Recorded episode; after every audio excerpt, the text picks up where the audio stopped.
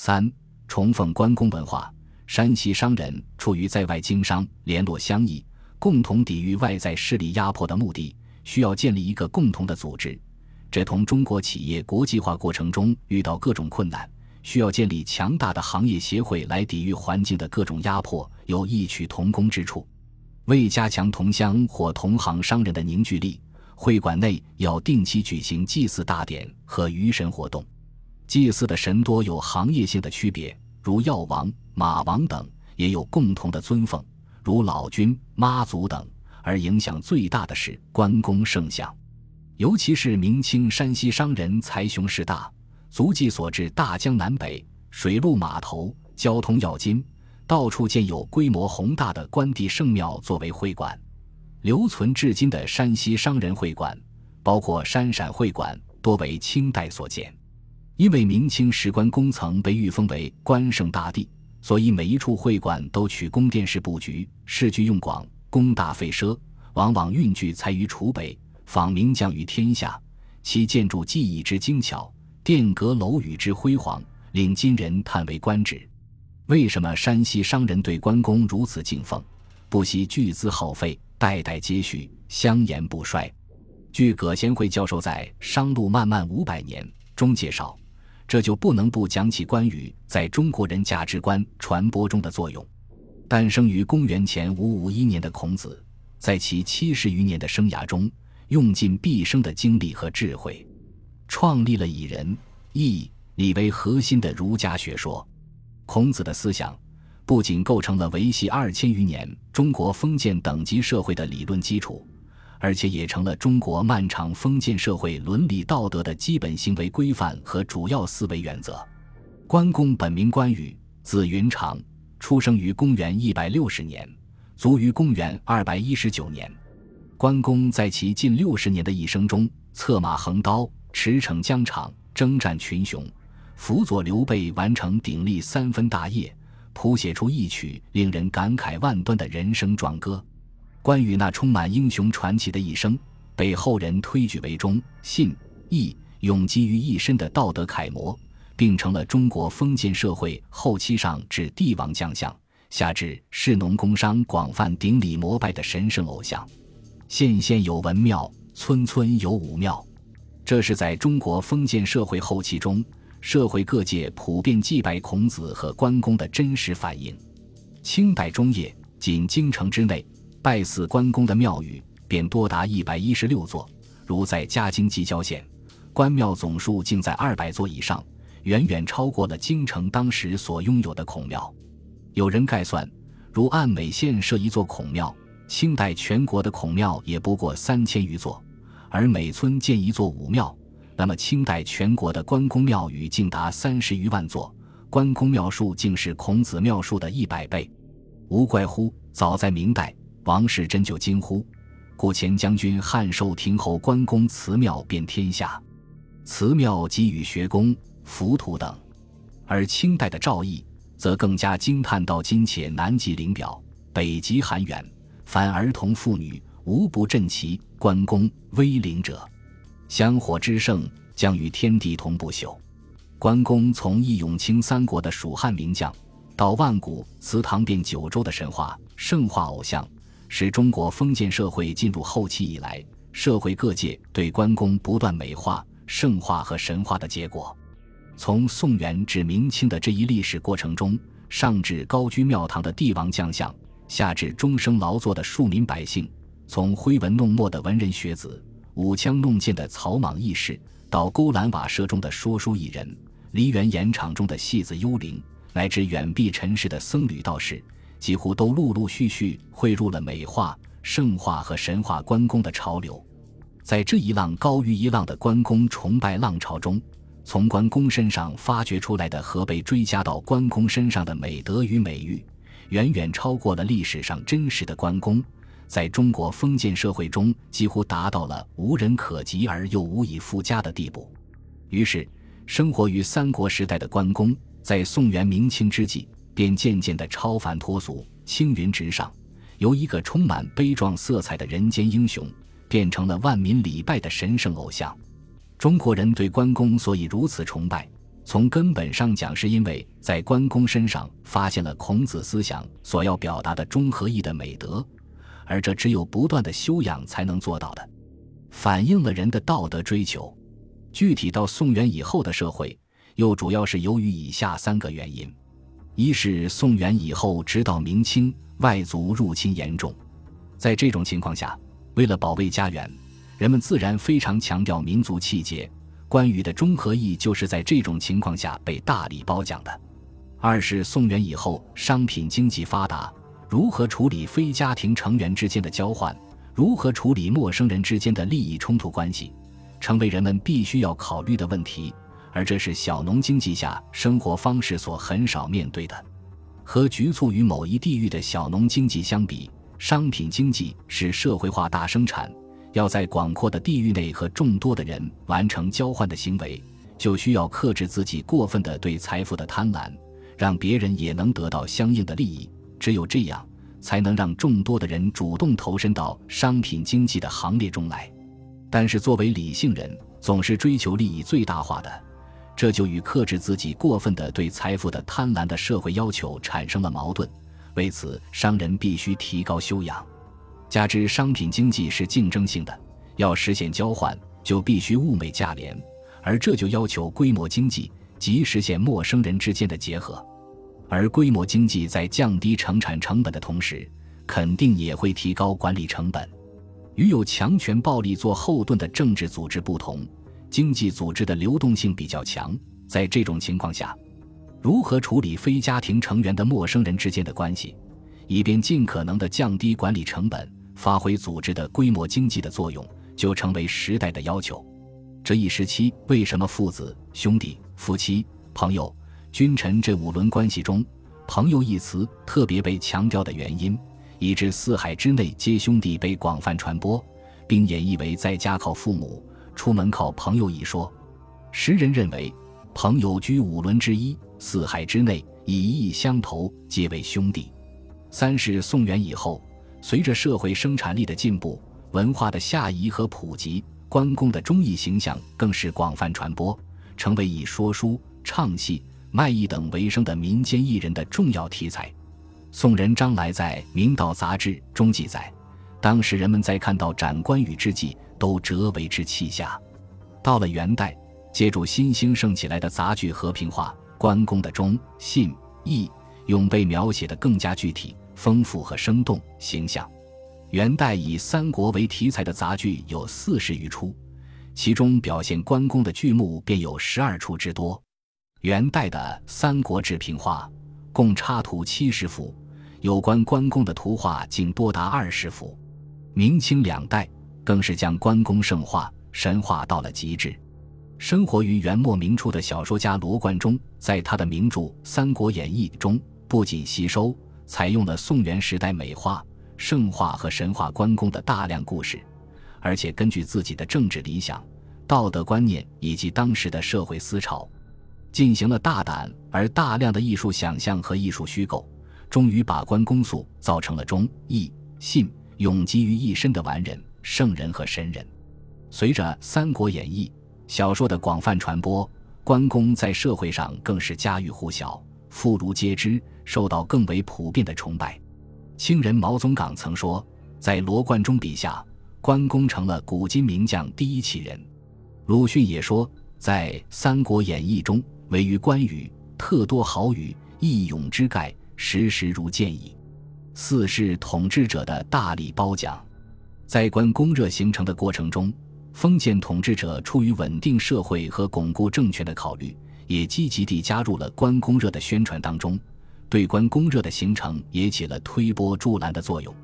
据史书记载，关公去世五十一年之后，才由蜀汉后主追赐为壮谋侯。这一封号的地位并不显赫。到了宋代，崇尚道教的宋真宗，竟在短短的二十一年之中，连续四次对关公加封，由钟会公、崇宁真君而再封为武安王，以永武安王。关公由此而从侯即公，再由公即王，声誉和身价为此大振。及至元朝，元统治者虽系游牧民族入主中原，但为认同中原文化。笼络中原民众，同时也为了稳定社会、巩固政权，也对关公大加追封。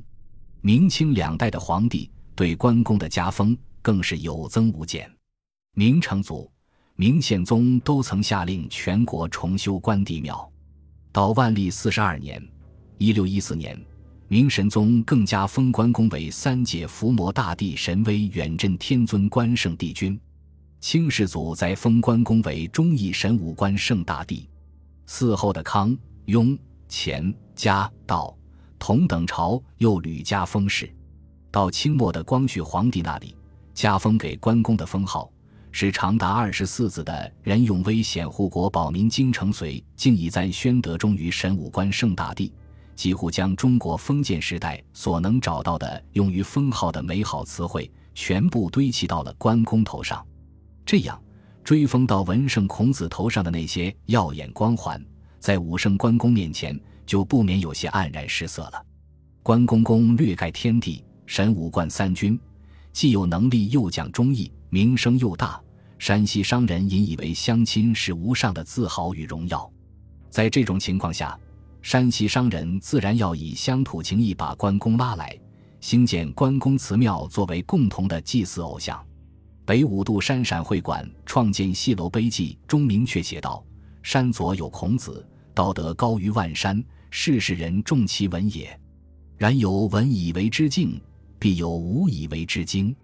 唯我关子生于山右，始于汉朝，功略盖天地，神武冠三军，有可称秉烛达旦，大节垂于史册，寻足媲美孔子，公当五夫子之称。”把关公放到与万世师表的孔夫子等同的地位相提并论，犹如文武经纬缺一不可成制，并尊奉关公为关子、关夫子，与孔子比肩而称。这种对关公极度的推崇与包养，远远超出了相亲这根纽带相系的范围，更突出了关公信义精神对重商行为的潜在震慑，对商人伦理的继承、弘扬起了不可估量的作用。在当时的人，尤其是山西商人看来，关公最可尊敬之处就在于一生身体力行一个义字，一贯古今，信以昭著，义不苟取，人伦师表。最好的赞誉之词刻写在关帝庙的碑文牌匾中。关公成为民众心目中诚信忠义的化身，他在民众虔诚的祭祀中被神化，赋予他惩邪镇恶、降福消灾、神剑洞明的神威，同时。他又被民众作为活的楷模，赋予他道德、伦理、人格、价值观念等方面最优秀的品格，获得了与孔夫子并立的人伦师表的殊荣。民众在集体性的定期祭祀及鱼神活动的同时，可以说也是在接受关公优秀品格的潜移默化的教育。商人会馆组织为了维护同业商人的共同利益，一方面通过公益某些行规。对同行商人的经营活动给予具体约束，另一方面则借助于神的精神威慑力量，增强了商人在神监督下的自我约束能力，警惕见利忘义、不仁不义、损人利己、独往其利等邪恶动机的产生，树立起承商廉价的商家正气。关公作为民众之神的一身正气，足使众商心悦诚服。因此，被商人奉为正义化身的关公，就成为商人会馆中至高无上的关圣帝君了。商人在对关公奉祀、崇拜过程中，受到以义治利、以为立本等伦理规范的制约。关公作为山西商人崇奉的神圣，对商人行为所起的潜在的震慑作用，在洛阳山陕会馆关圣帝君仪仗记中清楚地反映山来。碑文如下。圣王欲于首推名城四典，所载宜至隆至肃也。而我朝游众者，宣圣而外为关圣帝君，内至京师，外至大都小邑，莫不敕建庙宇，似春秋无少缺。岂为是其浮云耳哉？亦以帝君之中尽一人物十足，以振服其迷为万世则古。既在诸祀兴崇其德而报其功。而又推其磊落光明之盖以风势商贾，使熙熙攘攘竞刀追子母者日夕只称于帝君之旁，竖其触目惊心，不至见利忘义，矫周章而相卒诈也。汉口山陕碑刻中有湖广巡抚兼提督军务，督察院右副都御史张连登登谒《春秋楼记》，也鲜明地表达了关公文化所具有的这种警戒世人的作用。文曰：“今秦晋商人，而能养体夫子之心以事君，则忠臣也；以事父，则孝子也；以敬兄，则悌弟也；以交友，则良朋也。言必忠信，行必笃敬，知尊君事上之大义，而守己安分，不流于非辟。”不入于回邪，则皆无夫子之所许也。岂不与孔子之春秋同一与人为善之意乎？诚如是也，则无秦晋于不负夫子，亦不负此格矣。关公诚信重义的品德，是上中国家、下尊父母、敬兄、交友的有为道德准则，是指导商人的最具体、最实用的立身处世之道。关公文化的影响。不仅是在山西商人足迹所至的大江南北，同时也覆盖了海外华人世界。港澳地区的所有商店几乎无一不供奉关公圣像，以表明店主崇奉信义的虔诚。例如，台湾岛现有关公庙四百多座，经常奉献香火、顶礼膜拜的信徒约有一千万人，占台湾总人口的四分之一。华侨所至的各个国家也都建立了为数众多的关帝庙，不仅香火鼎盛，而且游人云集，成为旅游观光的热点。新加坡还在滨海之地耗资一百万新元，塑造了八尊中国圣贤花岗岩塑像，每尊高达二点六米。关公以他诚信忠义的崇高品格和神武气概，荣列八贤之一，更反映了关公在海外的宏远影响。忠义二字团结了中华儿女，《春秋》一书代表了民族精神。于右任的关帝庙题联语：“关公文化不仅把属于乡土亲情的山西商人凝聚在一起，对晋士商人伦理的继承弘扬发挥了重要作用，而且成为维系海外炎黄子孙向心力的重要精神力量。”总之，明清时代的中国商人为了在激烈的商战中取胜，纷纷把以义取利。力从一生的原则物化在对关公的顶礼膜拜中，通过县县有文庙、村村有关帝庙的群众性参拜形式，以及民众喜闻乐见的戏曲形式，大力宣传关公的忠义精神，对明清商人伦理的推广和深入人心，对降低商业交易成本起到了非常重要的作用。像山西梆子、徽剧等艺术形式，就是随着山西。徽州商人势力的推进而走向全国和世界的，在商人伦理传播的过程中，既搞关公崇拜，又唱关公戏，商人会馆无疑起到了推波助澜的作用。然而，尽管山西会馆在扶持晋商发展商品经济方面起了一定的积极作用，但它毕竟是市场发育程度还不高时期的产物，在内部机构设置、权力划分诸方面都不够明确，对内的压抑竞争。对外的排他性都比较强，这样必然缺乏与其他商帮跨省区的沟通和联系，各乡之界限即判于其间，界限愈判，排外愈甚。这与商品经济社会化大生产要求开放，要求在全球范围内有效率的配置生产要素的趋势又相抵牾。因此，当有更大开放性的西方企业界在华势力还不大时，晋商依靠行会的规模经济力量，还能有效地抵御西方竞争对手。但是，当西方企业界在华力量超过了晋商行会的规模经济力量时，晋商的衰败不可避免。有着百年历史的山西票号在清末民初的集体溃灭，就是在这种情况下发生的。没有会馆，山西商人就没有办法联合起来，取得规模经济的力量，并赢得广泛的社会赞誉。但随着山西商人从胜利走向胜利，他们的自信心越来越强，以致到了固步自封、蔑视他人的地步。没想到后来碰上的西方资本主义势力，这个竞争对手更加强大，规模经济的力量更为雄厚。当晋商的规模无法抗衡别人更大的规模时，只能落得个全军覆灭的命运。用老子的话讲：“坚强者死之徒，柔弱者生之徒。”诚在斯言。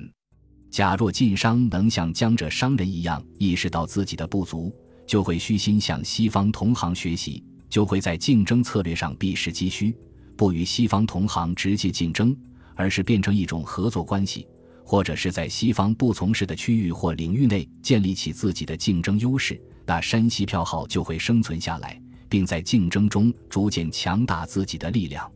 近代中国的历史证明，在与西方殖民者的抗衡中，凡是高估自己力量的，都败得更快。前有胡雪岩，后有山西票号，都充分反映了这一点。历史是不能假设的，只能是为后来者提供历史的借鉴罢了。他告诉我们：虚心使人进步，骄傲使人落后。即使成功了，也不能骄傲，要永远把自己看成是弱者，以战战兢兢、如履薄冰之心来经营，这样才有可能做得长远。晋商的失败固然有客观的原因，但主观原因也很重要。毕竟人不能选择环境，只能是适应环境，物竞天择，适者生存嘛。晋商票号的失败。再次说明“骄兵必败”这一股老箴言的正确性。大家可能会说，自负和自信有什么差别？自负和自信的共同点都是对自己有信心，不同点是，自信中有自谦，明白自己的弱点，虚心向别人学习以弥补自己的弱点；自负则是看不到自己的弱点，看到的都是别人的弱点和自己的优点，这样就没有进一步学习弥补自己弱点的动力。因此，自负和自信没有多大差别，也就那么一丁点差别。自信很容易变成自负。作为生活中的人，尤其是企业界的人，要牢记这一点。晋商失败的教训还告诉我们，商品经济要求扩大交换范围的内在逻辑，推动着全球化和社会化大生产不断向前发展；要求将社会上各种资源结合在一起的制度安排，也要与时俱进，不断调整。